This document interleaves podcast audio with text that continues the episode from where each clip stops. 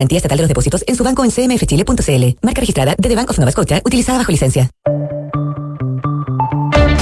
Presentamos Duna en Punto con Rodrigo Álvarez y la participación de Nicolás Vergara.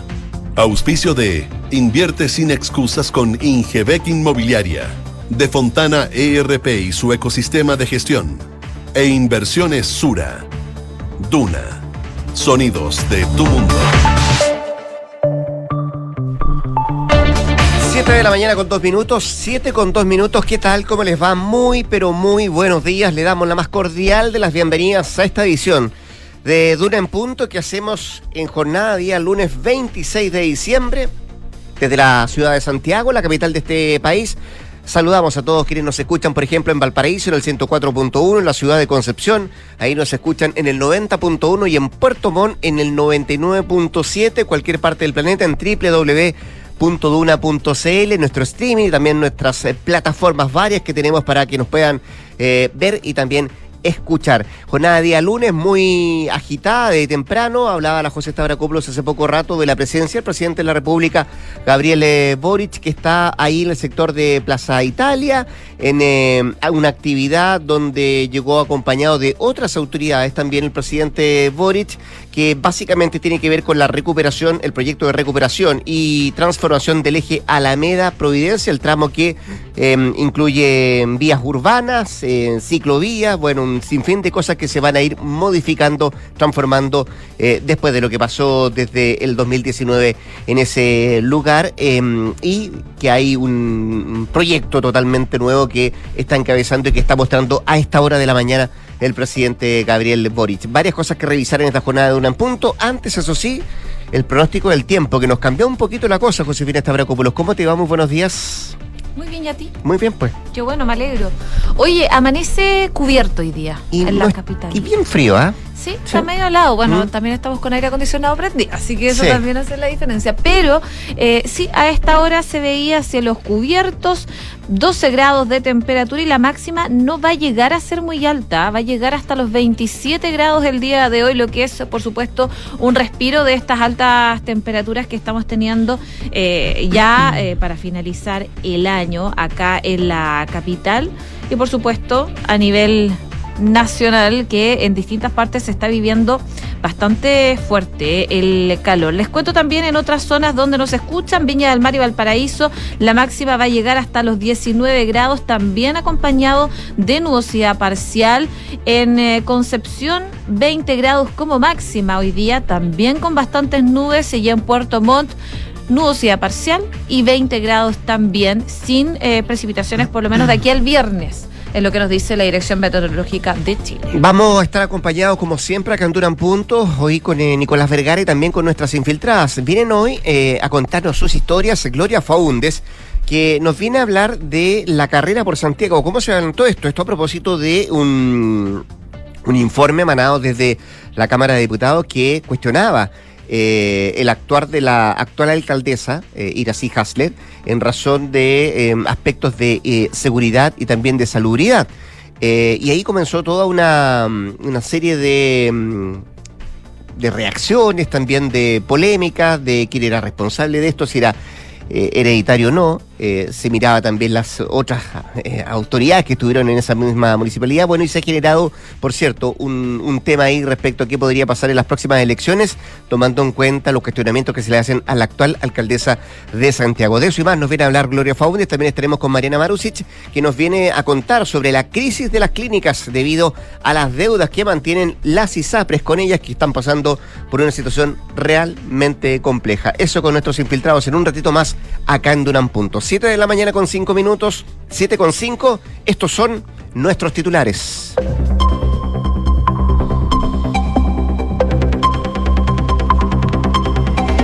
El presidente Gabriel Boric dijo que no pretende ser actor protagónico del nuevo proceso constituyente en una entrevista con DF y en el balance del cierre del año admitió que hubo voluntarismo y cierta ingenuidad inicial de su administración respecto al tema Araucanía. También negó que a nivel de gabinete existe un tema de socialismo democrático versus apruebo dignidad. El Senado inicia hoy la discusión del proyecto que habilita el nuevo proceso constituyente. Matías Walker, presidente de la Comisión de Constitución, dijo esperar una ágil tramitación, idealmente sin indicaciones y en eh, caso de haberlas, que sean de consenso. El gobierno evalúa crear una cárcel especial para integrantes de los pueblos originarios. El subsecretario de Justicia, Jaime Gajardo, aseguró que están revisando los costos que tendría y si efectivamente es posible en el marco que establece el convenio 169 de la OIT. Según la última encuesta Academ, la delincuencia, el orden público y el narcotráfico se posicionan como las prioridades que debe tener el gobierno este 2023. El sondeo de opinión revela que tanto los atributos personales, políticos y los de gestión del presidente Boric evidenciaron una caída que se acentúa con el desplome de su nivel de confianza. Esta semana llegó al 34%. Más de 260 fichas básicas de emergencia ya han sido recibidas por las autoridades tras este incendio en Viña del Mar. Están desplegados los equipos de desarrollo social, destacó la delegada Sofía González, quien anticipó también que desde hoy trabajarán los equipos del MIMBU en el lugar. La UNEMI declaró alerta roja por los incendios forestales cercanos a las zonas habitadas en Lumaco. Las llamas que presentan una rápida propagación consumen una superficie aproximada de 60 hectáreas en esta comuna de la región de la Araucanía.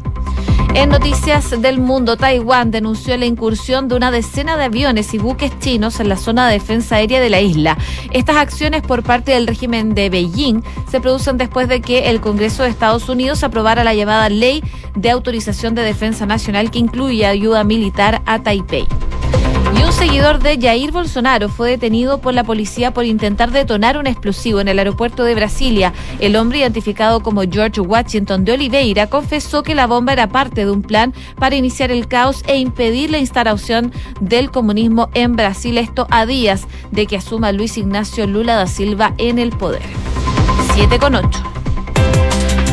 Va a ser eh, movida, intensa, agitada, trabajada la semana para el Congreso en el sentido de algo específico. Sabemos que además que es una semana eh, regional, le llaman, o distrital, eh, pero de alguna manera habían cosas que quedaron pendientes de la semana pasada y que van a comenzar a tramitarse hoy día. Básicamente estoy hablando de la discusión que va a comenzar esta tarde en el Senado del proyecto que habilita el nuevo proceso constituyente donde los parlamentarios esperan, dicen algunos, que sea una tramitación rápida, que sea un fast track, eh, aun cuando podrían ingresársele indicaciones a este proyecto de ley, esta reforma constitucional, donde algunos dicen, bueno, hay cosas que, podrían mejorarse, que podrían eh, incluírsele para, para mejorar todo el proceso que tiene que ver con esta reforma. Discusión que va a comenzar a las 3 de la tarde en la Comisión de Constitución, sesión a la que están eh, convocados, además de los parlamentarios que em, participan de esta comisión, eh, está invitado el presidente del Consejo Directivo del CERVEL, Andrés Tagle, también la ministra de la Secretaría General de la Presidencia, que es Ana Lía Uriarte, que es el puente entre el Ejecutivo y el Legislativo, y en el caso de Andrés Tagle, el presidente del CERVEL, donde es importante saber las fechas que se van a ir manejando, las que ya están contenidas en la reforma constitucional, para ver si se van cumpliendo los plazos que se establecieron en esta, en esta reforma. Eh, ¿Cómo podría darse la discusión? ¿Cómo podría darse el debate? ¿Qué tan rápido puede ser el proceso? Bueno, han eh, opinado en la previa varios parlamentarios que conforman esta comisión y de hecho lo hizo el propio presidente de esta comisión, que es el senador eh, Matías Walker, que dijo que espera un trámite rápido con la idea de ganar una semana, toda vez que esta semana, como decía, es regional, no hay sesiones de sala en el Senado. Y lo ideal, decía Walker, es no introducir mayores modificaciones a este texto, aun cuando sí también aclara que si surgen modificaciones, si surgen indicaciones, sean de común acuerdo para una ágil aprobación. Eso es lo que se espera desde un sector de la Cámara Alta para que este trámite de esta reforma constitucional sea lo más expedita posible.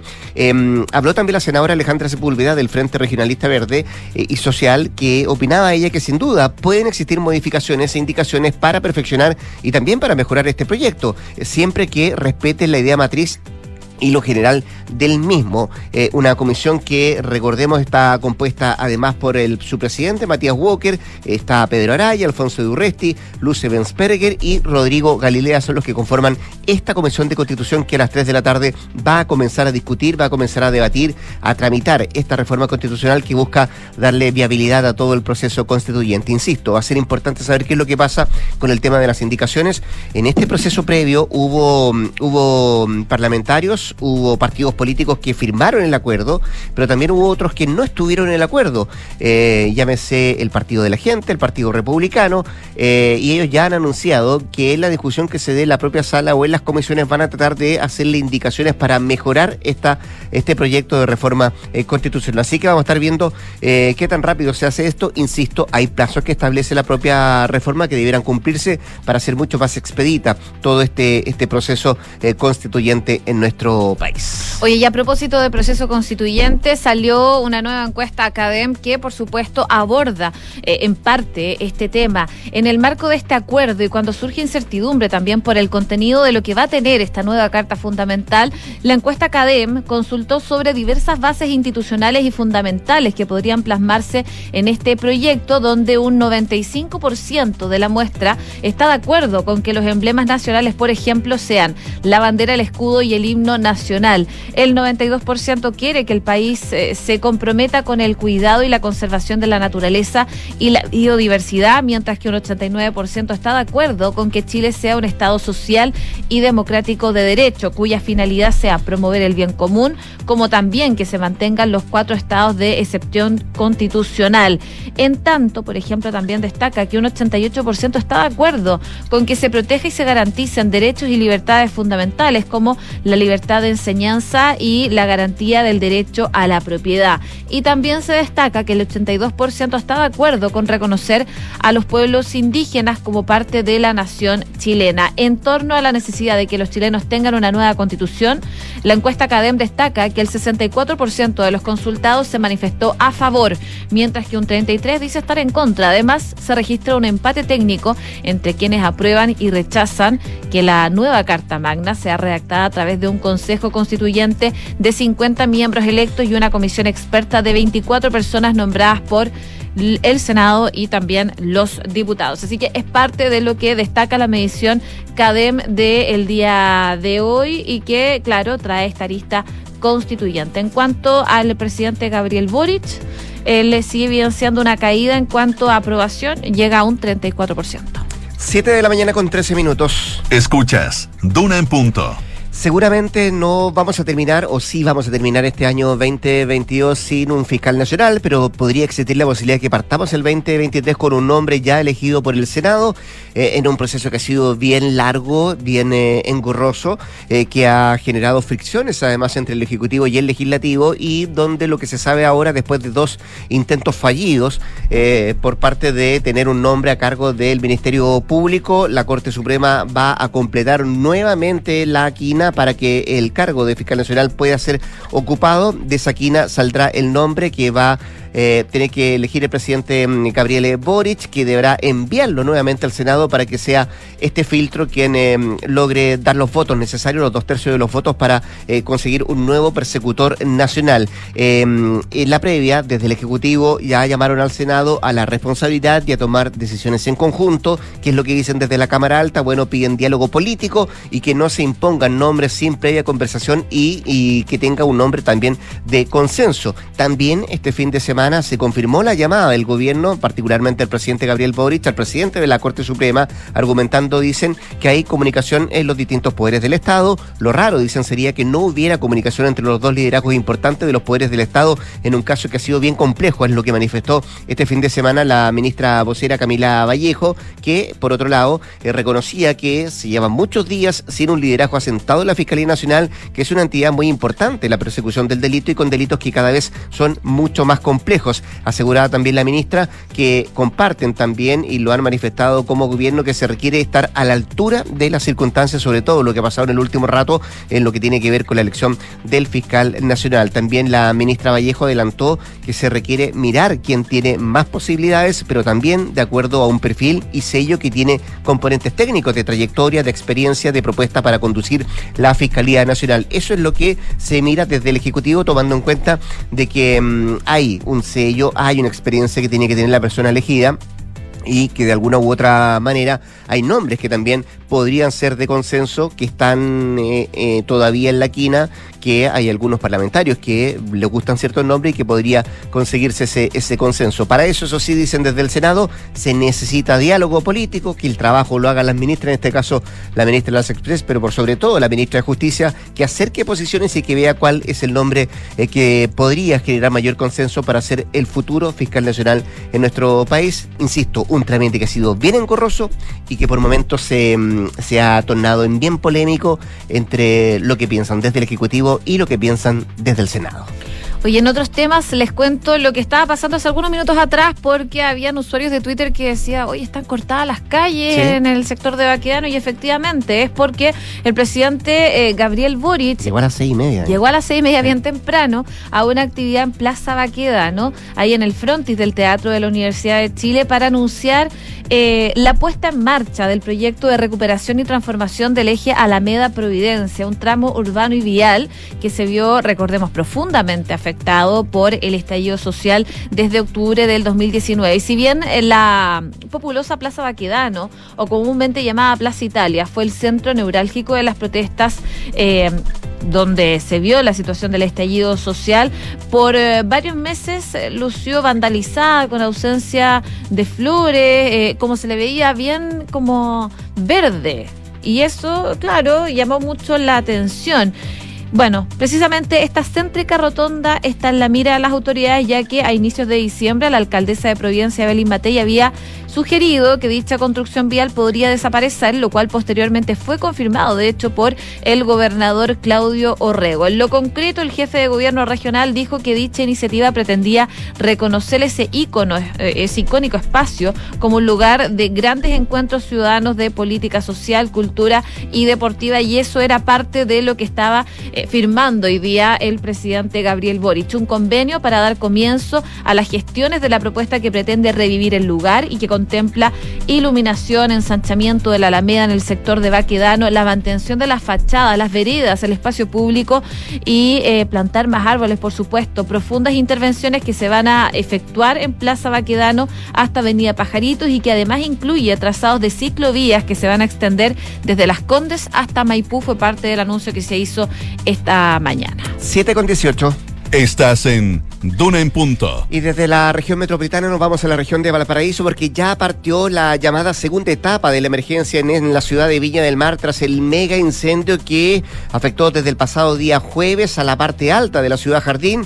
La alcaldesa de esa ciudad de Viña del Mar, Macarena Ripamonti, señaló que la prioridad actual es la remoción de escombros en esas zonas afectadas por los siniestros. Eso sí, la comuna se mantiene en alerta amarilla mientras se encuentra sin avance el incendio forestal llamado Hacienda San Enrique ahí en la comuna de Santo Domingo, el que ha afectado hasta ahora un total de 450 hectáreas. Por ahora, en Viña continúa esta remoción de escombros con miras a un proceso de reconstrucción tras el paso de este incendio forestal y también el municipio, así como organizaciones voluntarias y voluntarios se han dirigido a diferentes puntos del siniestro con el fin de retirar los restos de estructuras que dejó el paso del fuego que arrasó con 110 hectáreas y dejó eh, centenares de viviendas dañadas con más de 700 damnificados de acuerdo al último catastro, el último balance que han hecho de parte de las autoridades. Habló el ministro de Desarrollo Social, Giorgio Jackson, quien señaló que se han registrado 260 familias damnificadas y que van a continuar con las fichas FIBE camino al proceso de reconstrucción. También, y de manera adicional, el Ministerio de Obras Públicas va a sumar maquinaria pesada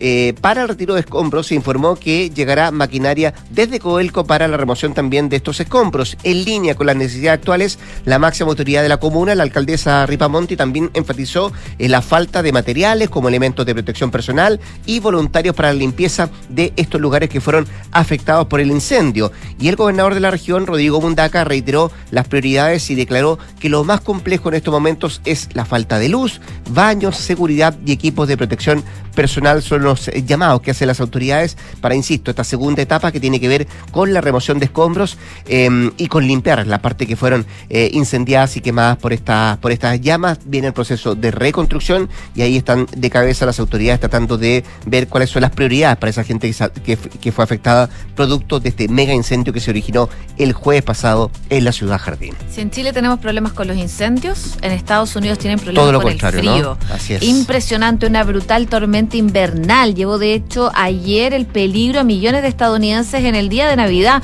mientras una intensa nevada y un frío glacial se apoderaban de algunas zonas del este de Estados Unidos. Ya lamentablemente van 34 muertos a causa de esta situación, algo que se vivía principalmente en Búfalo, al oeste de Nueva York, donde una ventisca ha dejado a la ciudad abandonada sin que los servicios de emergencia puedan incluso llegar a las zonas de mayor impacto, eh, es realmente impresionante. Más de 200.000 personas, además de varios estados del este, se despertaron sin electricidad durante la mañana de Navidad. Lamentablemente ya van 34 muertos relacionados con este clima extremo, incluidas cuatro en Colorado que probablemente murieron por exposición y al menos 12 en el estado de Nueva York, donde las autoridades advirtieron que el número probablemente va a aumentar. Esto sin contar que muchas personas perdieron vuelos. 2.400 vuelos eh, se cancelaron a propósito de esta situación que se está viviendo, bueno, no solo en Estados Unidos, también en Canadá se está viviendo esta ola de frío y que incluye incluso a México. 7 de la mañana con 21 minutos. En Dune en Punto le tomamos el pulso a la economía.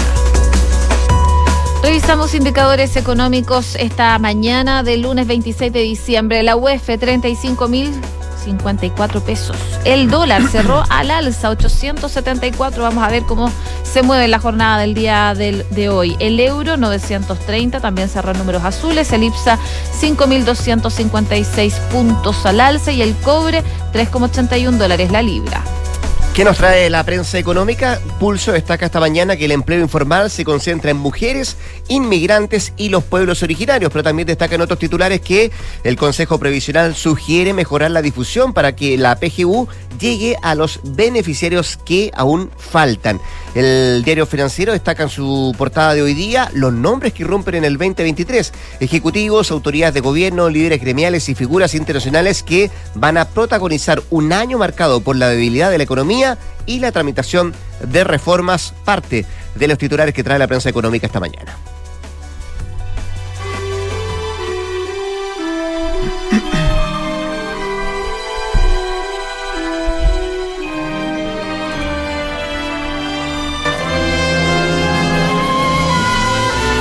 Navideño, vamos eh, cerrando ya la época de Navidad, ya estamos a 26 de diciembre, pero no podemos dejar de hablar de Mariah Carey, que es eh, probablemente el icono de la Navidad con esta canción. Es un clásico de todos los años. Bueno, el compositor y co-creador de este hit navideño dijo que la historia que ha contado Mariah Carey durante años sobre el origen de esta canción sería totalmente un invento, así que está generando polémica esta canción que fue lanzada en 1994. Imagínate, ya ha pasado harto tiempo, más de 28 años de su publicación y aún encabeza los playlists de Navidad. Bueno, este músico compositor, Walter Anasif, puso en duda eh, que la historia sobre el origen navideño de Mariah Carey con este hit fuera real. Ella dijo, no toca nada, no toca ni piano ni teclado, no entiende la música y no sabe nada de cambios de acordes, de teoría musical y todo eso. No sabe cómo pasar de un acorde disminuido a una séptima y luego a otro mayor, decía. Asegura que ella escribió una canción con una estructura de acordes más complejas, con sus dedos en el teclado Casio cuando era una niña. Es una especie de cuento chino, porque ella no toca nada, decía. No sé por qué estará tan enojado, porque han pasado 28 años desde que este hit es hit. Sí. Podría haberlo dicho mucho antes, pero algo debe haber pasado. Algo pasó, fue un furor. a lo mejor tuvo una mala Navidad. Escuchó tanto esta canción, dijo, ah, no, esto no puede ser. Y le dan todo el crédito a ella. Ya, pues con la música de Mariah nos vamos a la pausa comercial. Em, la José Tabracópulos vuelve a las 8 de la mañana para actualizarnos informaciones. Y antes de la pausa, un par de consejos. Invierte sin excusas con Ingebec Inmobiliaria. Ahora te ayudan a comprar un departamento en verde o con entrega inmediata pagando el pie hasta en 48 cuotas sin intereses. Descubre este más beneficios en ingebecinmobiliaria.cl. Y si hay algo mejor que invertir, es invertir acompañado de la asesoría del equipo de expertos de inversiones Sura, que hace valer tus decisiones junto a distintos programas para hacer crecer tu patrimonio y también tu portafolio. Conócelos en inversiones.sura.cl. El poder de tus decisiones crea futuro. Nos vamos a la pausa comercial. Nos queda mucho más que revisar acá en Dunan. Quédese, quédese acá la 89.7. Vamos y volvemos.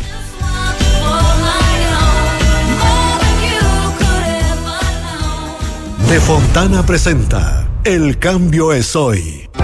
Este nuevo año estará lleno de desafíos y debes prepararte ahora. Haz el cambio hoy con Senda, el software de recursos humanos de Defontana que te permitirá hacer más ágil y eficiente la gestión de tus colaboradores. Gestiona remuneraciones, firma digital, reclutamiento y mucho más. Vamos con todo y asume los nuevos desafíos desde 1.2 UFs mensuales contratando Senda con Z en senda.cl.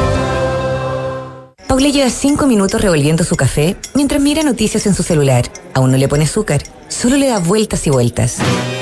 Hay momentos para darle vueltas, pero a la hora de invertir es mejor fondos, con soluciones simples y rápidas a través de la app o la web, donde un grupo de coach expertos te guiará según tu perfil de riesgo y objetivos. Deja de pensarlo y hazla simple con Scotia.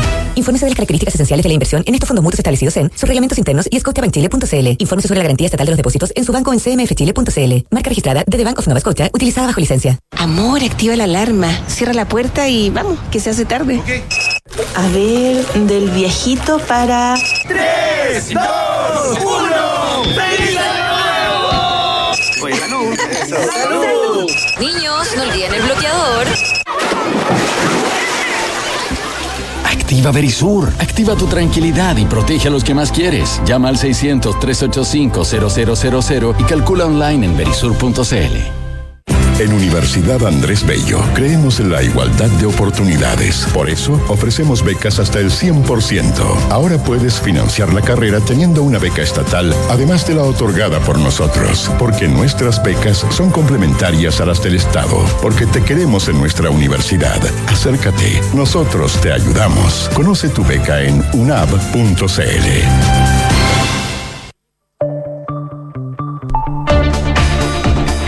7 de la mañana con 27 minutos, 7 con 27, seguimos acá en la 89.7 haciendo uno en punto. Y a esta hora queremos hablar de varias cosas. Queremos hablar de la figura del fiscal nacional, también del proceso constituyente que parte hoy una nueva etapa con la reforma constitucional que va a comenzar a tramitarse en el Senado. En la línea telefónica para hablar de estos temas, el senador Matías Walker, a quien saludamos de inmediato. Senador, ¿cómo está? Buenos días, muchas gracias por atender la llamada a Radio Duna.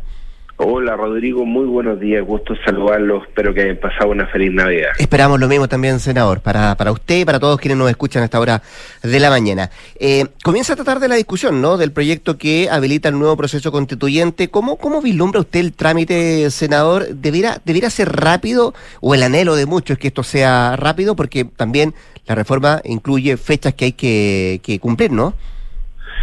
Sí, efectivamente. Espero que sea rápida la tramitación. Por lo mismo, citamos al día de hoy a las 15 horas en el Senado para ganar una semana, porque mm. esta semana regional eh, no hay sesiones de sala en Valparaíso, ni en el Senado ni en la Cámara. Entonces, una buena oportunidad de, de ganarle una semana al calendario.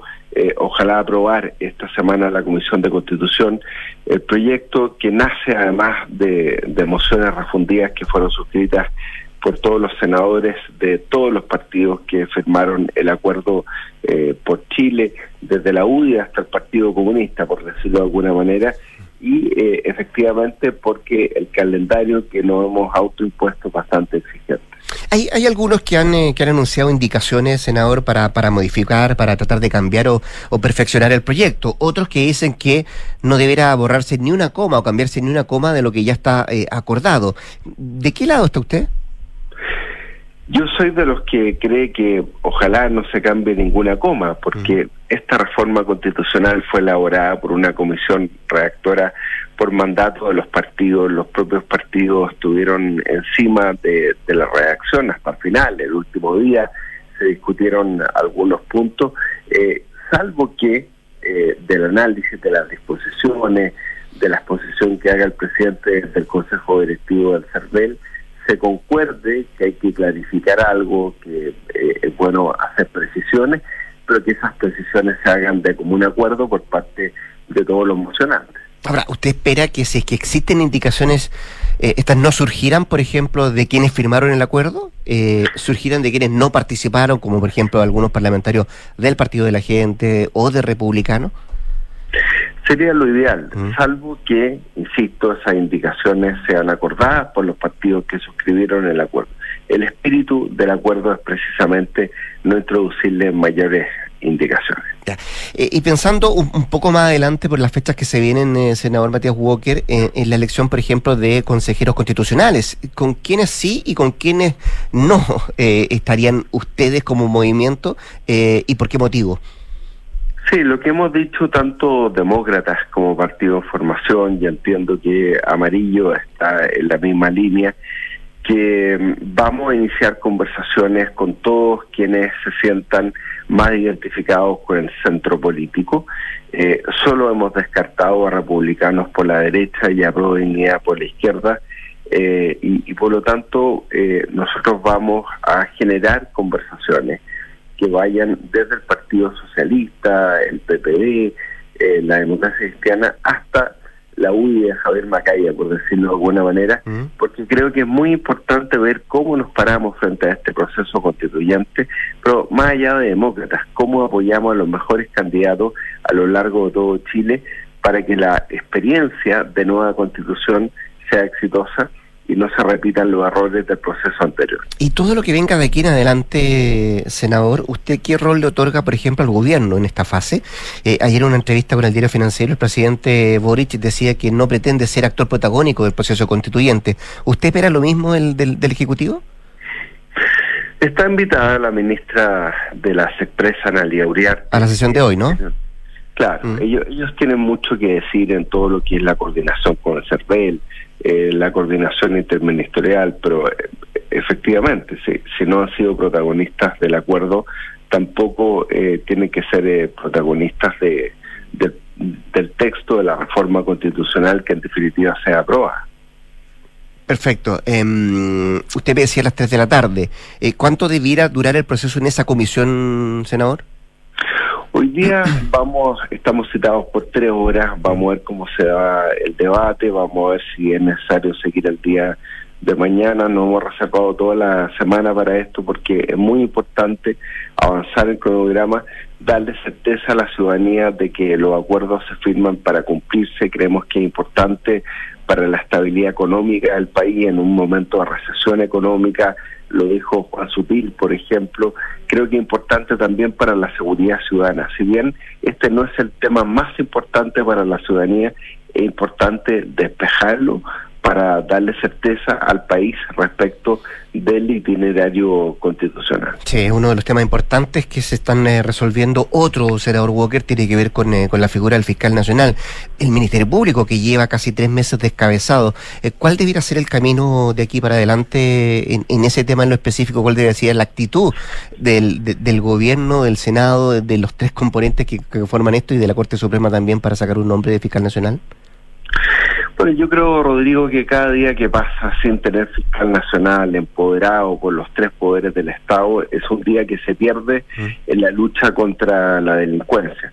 Hoy día el proceso está en manos de la Corte Suprema, entiendo que habrá un pleno el día de hoy, ellos tienen que decidir si se rellena la quina o se llama a un nuevo concurso. Yo soy muy respetuoso de la autonomía del Poder Judicial eh, veo muy complejo el llamar a un nuevo concurso, por lo que decía usted, porque eso significaría dilatar aún más eh, un proceso que ya se ha mm. dilatado en demasía. Pero como digo, eh, esto es algo que depende de la Corte Suprema. Y después, lo que tiene que entender el gobierno es que, de acuerdo al artículo 85 de la Constitución, lo que tiene que hacer el gobierno es llegar a un acuerdo con el Senado. Así lo establece nuestra legislación en la designación del fiscal nacional si bien yo he votado a favor de los dos nombres propuestos por el gobierno hasta ahora, que han sido eh, nominaciones fallidas, tanto de José Morales como de Marta Herrera, yo creo que es muy importante que el gobierno entienda la naturaleza de esta designación que es de un acuerdo con el Senado y eso es fundamental. Es decir, ¿no debiera el gobierno en esta última etapa enviar un nuevo nombre sin tener ese acuerdo, ese consenso con el Senado previo, ese diálogo que se necesita?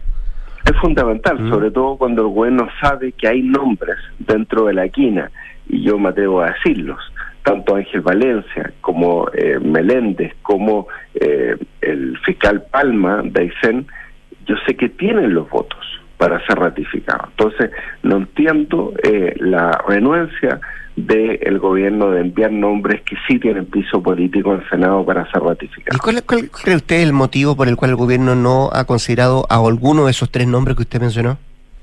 Yo creo que al gobierno y particularmente al comité político le ha faltado entender la naturaleza de esta designación. Eh, ¿Desde qué punto de vista, senador? De que requiere un acuerdo con el Senado y así lo dice nuestro ordenamiento jurídico. ¿Se ha transformado esto en un gallito, como dijo el propio presidente? Sí, y es un error, y es un error, porque finalmente esto requiere el concurso, el acuerdo de los tres poderes del Estado. ¿Por qué? Porque necesitamos un fiscal nacional empoderado, que no responda al gobierno de turno, sino que genere consenso entre los tres poderes del Estado. Eh, senador Walker, si eso no llega a pasar, eh, lo más probable es que, claro, que la Corte Suprema llene la quina, pero, pero pensando un poco más a futuro, eh, ¿a usted le gusta la idea de eh, sacar de esta ecuación a la Corte Suprema al máximo tribunal del país? No, creo que sería un error. Yo creo que la Corte Suprema ha hecho una buena labor porque lo que ellos hacen es un concurso y en definitiva lo que ellos eh, examinan es los antecedentes de los postulantes, ya sea si han eh, estado como fiscales o como abogados, qué experiencia tienen en la materia, en qué causa han intervenido, si tienen algún reproche ético. Bueno, esa es la labor de la Corte Suprema y me parece fundamental. Yo no, yo no sacaría por nada del mundo a la Corte Suprema del proceso. Hay un matutino que hoy día trae la opinión de algunos supremos que dicen que efectivamente son partidarios de eso, lo que usted no está a favor, eh, senador, porque dicen que el nombramiento de alguna forma también ayudaría a evitar sospechas de favoritismo o de, o de corrupción.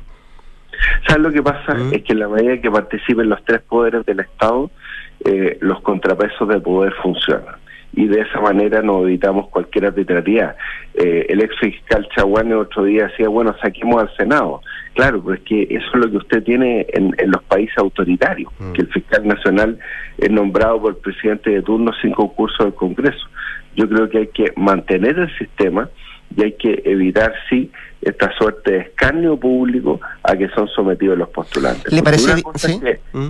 sí, claro, lo que hace Rodrigo es que una cosa es que haya escrutinio público sobre los postulantes, otra cosa es que haya una suerte de escarnio público y a veces el propio gobierno se presta para eso. Y a, y a propósito de eso que está mencionando al final, ¿le metió mucho ruido la llamada del presidente Boric al presidente de la Suprema? Lo que pasa es que es un error, Rodrigo, porque ¿qué pasa si la Corte Suprema hace algo distinto? Se expone el presidente a una nueva derrota. O sea, es lógico que los poderes del Estado hablen mm. entre sí en un proceso cuya naturaleza exige la concurrencia de los tres poderes del Estado, pero que el presidente llame personalmente eh, no, no tiene sentido si es que la Corte Suprema termina haciendo algo totalmente distinto. Además que el presidente le reprochó al Senado el rechazo de Marta Herrera porque decía que eh, se dilataba un proceso que tiene que ver con tener un ente persecutor que pueda perseguir la delincuencia. Bueno, llamar a concurso dilataría todavía más esta decisión. Y creo que eh, es una falta de respeto a los abogados que han estado eh, en el concurso, que participaron en tiempo y forma y que tienen la legítima expectativa, abogados y fiscales, de que puedan ser nombrados también en esta quinta. ¿Le gusta la idea de un fiscal provisorio como han eh, mencionado algunos de sus pares? Me parece una mala idea, Mm. porque tener un fiscal con fecha de vencimiento no, no permite que tengamos un fiscal empoderado en la lucha contra la delincuencia, al contrario, hay que decirle, señor, señora, mira, usted va a ser nombrado fiscal nacional y tiene el apoyo de los tres poderes del Estado para enfrentar el narcotráfico, el crimen organizado. O sea, tenerlo por un año es que nazca debilitado. Me parece una mala idea. El senador Matías Walker, eh, conversando esta mañana con Radio Duna. Senador, muchas gracias, mucha suerte para la tarde en su reunión. ¿eh? Muchas gracias, Rodrigo. Buen día. Un abrazo, buen día. 7 con 39, nos vamos a la pausa. Conecta la gestión de tu empresa con Sapiens CRP y tu área de gestión de personas con Senda. Ambas soluciones de Fontana y su ecosistema de gestión empresarial. Integra todos los procesos de tu compañía en defontana.com. Nos vamos al corte y al regreso, Nicolás Vergara y nuestras infiltradas sacando un punto. ¿Tus inversiones están creando el futuro que quieres? Sí, y no solo el mío, también el de mi familia. ¿Tu patrimonio está protegido? Sí, porque elijo asesorarme con expertos. El poder de tus decisiones crea futuro. Por eso en Inversiones Sura te asesoramos con soluciones personalizadas y con la mayor oferta de inversión del mercado. El poder de tus decisiones crea futuro. Sura. En Ingebec Inmobiliaria te ayudamos a comprar un departamento en verde o con entrega inmediata, pagando el pie hasta en 48 cuotas y sin intereses. Evalúate y obtén una asesoría profesional para invertir con nuestros asesores y accede a esta u otras promociones. ¿Qué esperas? Invierte sin excusas y llega a la meta con un buen pie. Ingebec Inmobiliaria, tu inversión, nuestro compromiso. En la Universidad del Desarrollo, el futuro está más cerca. Contamos con la mejor tecnología en laboratorios y salas de clases para que experimentes nuevas formas de aprender. Podrás acceder a intercambios y doble grado en prestigiosas universidades extranjeras y mientras estudias te incorporarás tempranamente al mundo laboral. Universidad del Desarrollo, acreditada en nivel de excelencia por seis años en todas las áreas. Decide, desarrolla, impacta. Amor, activa la alarma, cierra la puerta y vamos, que se hace tarde. A ver, del viejito para... ¡Tres, dos, uno! ¡Feliz año nuevo! Oiga, no. ¡Salud! Niños, no olviden el bloqueador. Activa Verisur. Activa tu tranquilidad y protege a los que más quieres. Llama al 600-385-0000 y calcula online en verisur.cl. Escuchas Duna en punto. Duna 89.7.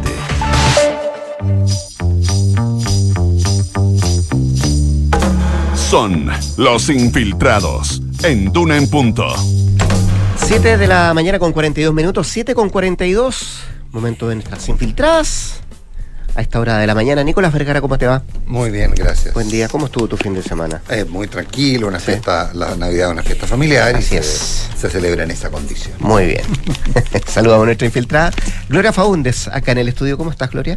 Hola, ¿qué tal? ¿Todo bien? Todo bien. Y eh, a la distancia tenemos a Mariana Marusic. Mariana. Hola, muy buenos días. Muy bien, muchas gracias. Te, echamos, te echamos de menos. ¿Qué tan lejos estás, Mariana? ¿Muy lejos? Estoy, no, no muy lejos, en la quinta por el Mue. Ah, perfecto. Muy bien. Okay. Sí. Ok, ok. Yo, nosotros pensamos que estaba más, más de región extrema. Por ahora no, por ahora no. eh, hablemos, Gloria, de la carrera que se adelantó por Santiago. Bien adelantada. Bien adelantada, ¿no? ¿no? Bien adelantada, porque por definición el municipio de Santiago siempre concentra, evidentemente, eh, el interés electoral, político y nacional en la capital de, del país. ¿no? Mm. Bueno, también iba para allá, que era que ustedes saben que hay una maldición en términos de la reelección, porque no se ha roto en las últimas tres elecciones al menos, Salaquet, Toa y Felipe Alessandri, los últimos alcaldes. Claro, porque Rabinet había sido asignado primero y después electo, entonces Claro, tampoco... que, que, tiene que ver con que no se gana una reelección. Mm. Entonces también eso eh, para lo, me imagino que hay también to, toda la gente que tiene estas supersticiones electorales debe pensarla dos veces claro. cuando piensa y hay, en y hay Santiago. Muchos, claro, porque la cosa es que hay que pensar que Rabinet eh, fue primero designado, luego no fue a la reelección. Eh, después vino eh, Joaquín Lavín, que no fue, no fue a la reelección. Fue a la presidencial. Después fue, después vino Raúl Alcaíno, que no fue a la reelección. Después vino Carolina Toá, que sí fue a la reelección y perdió. Y después vino Felipe Alessandri, que se fue a la reelección y perdió. Ah, perdón, Pablo Salaquet. Pablo Salaquet. Sí, que fue y perdió. Fue y perdió. Y, y después vino. Alessandri. Bueno, tú sabes que Felipe Alessandri fue el que estuvo menos, eh, más cerca de romper ahí, esa, ahí. esa maldición, porque recuerden que él tuvo, y, y, él lo ha dicho así, que él dice que él perdió la reelección porque se juntó con el proceso constituyente. Acuérdense que por tema de la pandemia y todo se tuvo que hacer como esta full elección, super elección, que él ha dicho públicamente que lo terminó derechamente perjudicando porque politizó una elección de naturaleza municipal. Como sea, el tema de Santiago, la gestión de la alcaldesa comunista Irací Hasler ha estado sobre la palestra, particularmente en las últimas semanas, a propósito de lo que se ha denominado una crisis en el municipio, crisis de eh, que tiene que ver evidentemente con inseguridad. Si, este país eh, tiene, digamos, índice de, de, inseguridad alto, evidentemente estos se reflejan con mayor fuerza en la capital.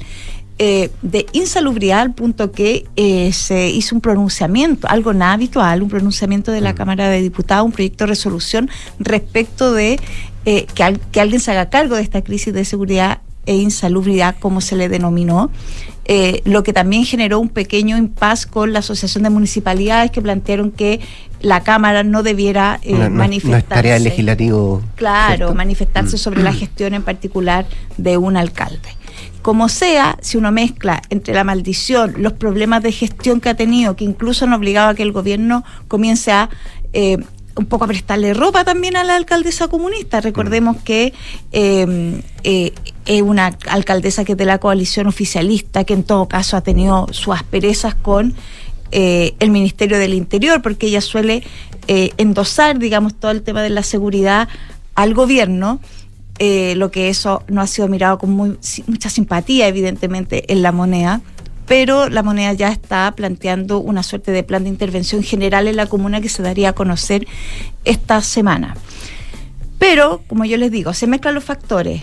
Todo el tema electoral, el tema de gestión, la superexposición y ya hay gente que comienza a mirar con cierto interés, aun cuando falta harto rato ya, porque en rigor uno podría plantear que la gestión de Hassler está recién comenzando, recién asentándose. Y podría recuperarse. Ahora, ojo, las elecciones son el próximo año. Sí, pero, pero acá yo creo que es como con más antelación se comienza a definir quiénes podrían eh, eh, o quiénes están mirando con interés este municipio que si bien es harto vistoso, la verdad es que arrastra una crisis de hace mucho tiempo también, es decir, no es, no es que ahora se haya eh, decantado en un tema eh, estructural, yo creo que hace rato ya el, todo lo que tiene que ver con el municipio de Santiago, eh, por la explosión evidentemente de gente, tiene un problema ahí que es no menor. Bueno, el primer, al primer que, a quien se le mira, evidentemente al alcalde Felipe, exalcalde Felipe Alessandri, si él, eh, eh, toda la, la derecha, en la oposición te plantean que él debiera tener la primera opción en caso de manifestar interés. Pero la verdad es que Felipe Alessandri quedó bien dolido con su derrota. Ya ha planteado que no va a volver. Él volvió a sus actividades netamente privadas. Eh, ni siquiera tiene, aunque eh, no tiene una, tampoco una exposición política tan dura. Y si se fijan ustedes, tampoco ha llevado el pandero sobre las críticas a la gestión de la Mucho alcaldesa. tiempo silente también, sí. Sí. Mm. Entonces, él quedó muy sorprendido y complicado con su derrota. Eh, a la que endosó evidentemente a que él pagó los costos políticos de todo lo que significó eh, la crítica al gobierno del presidente Sebastián Piñera y al proceso constituyente. Entonces él evidentemente el primero que se le mira, pero él lo mira con, mm, con mucha distancia, hasta el minuto ha dicho que no, pero eh, yo conozco cuartos políticos que dicen que no, no, no, y, a la hora de la verdad se entusiasma. No, no, no, no, pero si la gente lo pide, claro. yo no me puedo restar. Vista ahí está hecha la frase para el exalcalde Alessandro. 27 de octubre de 2024 son las próximas elecciones. Elecciones, imagina. Municipales. Bueno, la UDI ya empezó a hacer encuestas incluso. Empezó a... En varios lugares. Sí, pero particularmente en Santiago empieza a medir a quién podría, eh, en este caso, eh, dar un golpe de timón. Acuérdense que las municipales siempre son la antesala de la elección presidencial y se dice que de cierta manera predicen un poco el resultado, digamos. Ya, ha ocurrido más o menos. Claro, si te va súper bien en esta, en esta elección, eh, quedas como en la pole position para la presidencial y las parlamentarias. Mm. Miremoslo.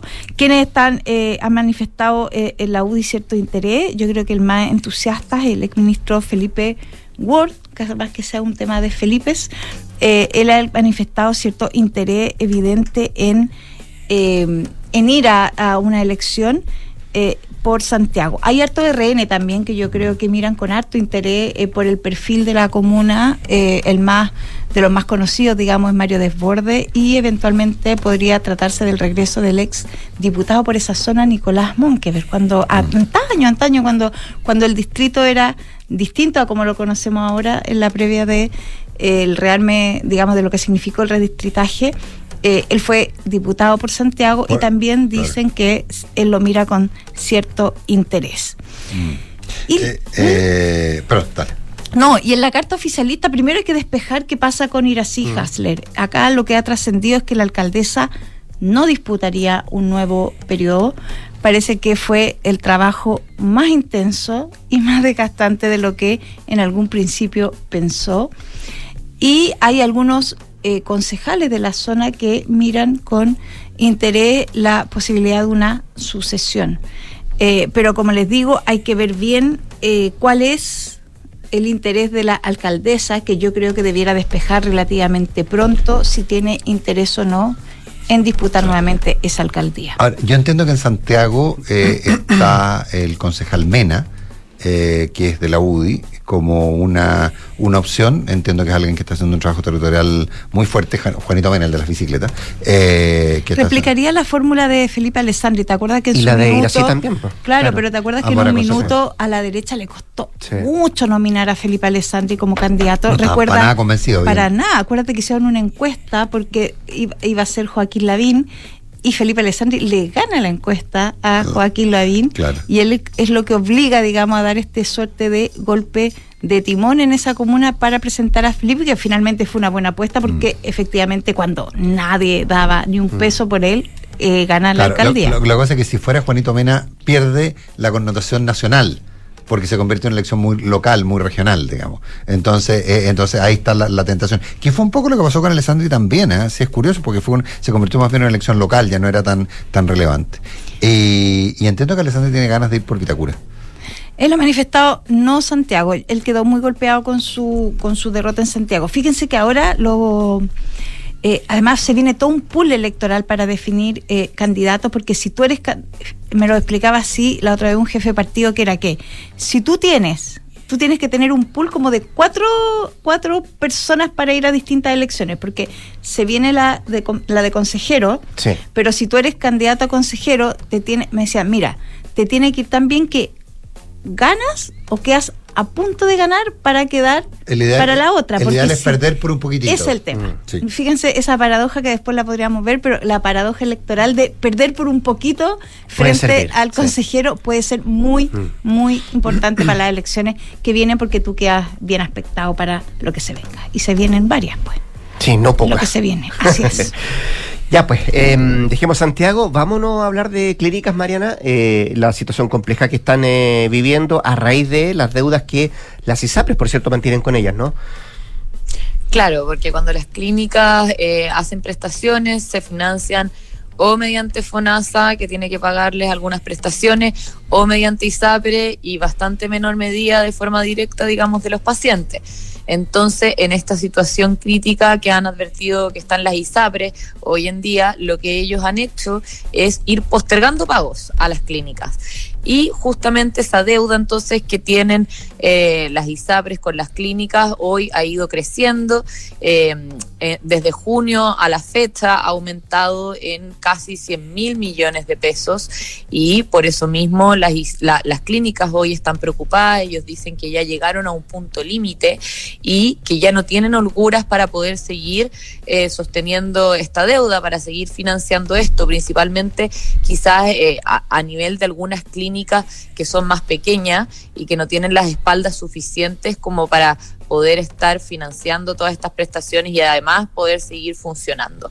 Eh, y en este contexto también en que las ISAPRES, que son uno de los principales financiadores de las clínicas, junto con FONASA, son, son los dos eh, financiadores al final de las clínicas, eh, en este contexto lo que dice el presidente del gremio y llama al gobierno a que dé señales concretas de mayor certidumbre para esta industria y lo que él dice es que claro, hasta ahora el gobierno lo que ha dado es muestra y de, mucha voluntad que tienen para hacer cosas, pero que eso no se ha traducido hasta ahora en señales concretas y al contrario, él dice que incluso están viendo algunas señales que son más o menos equívocas. Por ejemplo, dice el arancel de FONASA ahora para este otro año se reajustaría no según el IPC completo, sino según un 50% del IPC eh, versus el ajuste de las remuneraciones del sector público, que sería el IPC completo, que él dice, obviamente eso está bien, pero también deberían subir eh, el arancel al nivel de eh, el IPC, digamos. Y también en este contexto de incerteza, el sector financiero ve a las clínicas y dice, bueno, no, está complicado, digamos, no, le vamos a prestar tanta plata. Y por eso mismo también em, eh, el presidente de Clínicas de Chile decía que hoy no se ve ningún proyecto de envergadura en el sector de clínicas. Em, entonces, claro, lo que llama es a que se den respuestas estructurales al problema que hoy están enfrentando las ISAPRES, porque al final esto golpea, dice, no solo al sistema de aseguramiento privado, sino que al sistema completo de salud, porque al final se atienden más de 3 millones de personas en el sistema de aseguramiento privado y eh, si es que de un día para otro esto deja de funcionar, no es como no, el público, el sistema público no se podría, no podría hacer frente a toda esta cantidad de personas eh, de un día para otro. Así que por eso mismo, no solo las ISAPRE, ahora también las clínicas eh, están llamando al gobierno a entregar medidas concretas y soluciones estructurales para un problema que el gremio de clínicas de Chile estima que también es estructural. Mm, es un temazo todo eh, esto. sí, sí, y lo que pasa es que las complicaciones son múltiples. De hecho, la gente ya lo está sintiendo en algunas clínicas, no están recibiendo bonos de algún ISAPRE. Eh, entonces, y le dicen, no, no, usted páguenos a nosotros, vaya a la vaya reembolse. reembolse. El problema práctico es que alguien que tiene que hacerse un examen que cuesta, no sé, 500 mil pesos y que su copago son 150, no tiene los 500 y eventualmente no se lo hace. Entonces, eso está generando un problema mayúsculo. Y eso se da mucho porque, claro, eh, en, en, medio de todo este escenario, las clínicas y las ISAPRES hacen también convenios ellos de, de, por cierto plazo y cuando las cuando las ISAPRES no cumplen esos convenios, vale decir, no pagan a tiempo las prestaciones que le deben a las clínicas, cortan los convenios y eh, eso es lo que ha venido ocurriendo en algunos casos y lo que dice también Gonzalo Gre, que es el presidente de Clínicas de Chile, es que lo que ellos ven es que con este fallo de la Suprema justamente lo que van a hacer la ISAPRE es seguir postergando pagos y eso podría generar nuevamente nuevos cortes de convenios entre las ISAPRE y las clínicas. Entonces, al final, claro, los pacientes son los que se ven eh, obviamente más perjudicados porque si bien le van a entregar la prestación en la clínica, eh, eso va a ser siempre y cuando lo pague de forma directa, digamos, mm. lo cual obviamente es un problema. No, hay gente que financieramente no puede. O sea, financieramente no puede, eh, pues, está bien, lo, podría pagar en todo momento con la tarjeta de crédito, que a veces no tiene cupo en la tarjeta de crédito, estamos hablando de, ese nivel de realidad. Entonces, y eso genera que la gente no se haga los exámenes, eh, que no se, haga, no se haga procedimientos a veces. Me contaban algunos casos bien, bien dramáticos eh, de, gente que, por ejemplo, ha tenido que irse a hacer una quimioterapia y que se encuentra con la realidad de que tiene que pagarla previamente y no puede. Sí, claro. entiendo, entiendo que no ha que eso no ha, finalmente se en todos los casos se han logrado soluciones pero ese es el escenario que se vendría de aquí a, relativamente muy poco si se produce esta insolvencia colectiva de las ISAPRE y que arrastra las clínicas. Claro, pero aquí el tema son los usuarios. Pues si yo te pago mi ISAPRE mensualmente, no debiera estar sujeta a los vaivenes eh, de este tipo de cosas, porque al final esa es la presión que siente al menos el gobierno respecto de, mm. no, su interés evidentemente, asumo yo, no es ni la clínica ni la ISAPRE, es el usuario, que finalmente el principal mm, perjudicado es sistémico todo esto. Y por eso mismo el gobierno ha dicho que ellos están viendo el tema hay ellos, es que claro, mm. disposición hay, que es lo que dice el presidente de Clínicas de Chile, pero le faltan las señales concretas, medidas concretas que se anuncian, etcétera. La ISAPRE están esperando para ver de qué forma se va a dictar este fallo de la Corte Suprema, para ver si eh, eh, van a poder seguir sobreviviendo o no, digamos. Esa es la clave. Y lo que ha dicho el gobierno básicamente es que ellos están velando para que los pacientes no se vean perjudicados eh, y que esto no va a ser un salvataje a las ISAPRE. Entonces, quizás haya algún plan de contingencia intermedio, digamos, para que los usuarios no vean afectada en el fondo sus atenciones, etcétera, eh, y vean cumplido su plan, pero puede ser mediante otra salida o puede ser, sí, que se dicte de tal manera este fallo que las ISAPRES puedan seguir eh, funcionando, pero ahí también se requerirían de repente eh, otras, como, como dice Gonzalo Gre, otras medidas estructurales para solucionar los problemas de fondo que tiene el sistema, que no son únicamente este fallo de la Suprema, pero que sí es hoy el mayor riesgo eh, de aquí a el próximo año, digamos. No, menudo problema. Mm. Vamos a ver qué es lo que pasa. Gracias, Mariana. Mariana Marusic, Gloria Faunde, nuestra infiltrada de esta jornada de día lunes. Que tengan un buen inicio de semana ambas. ¿ah? Igual, buena semana. Igual, nos vemos. Muchas gracias. ¿eh?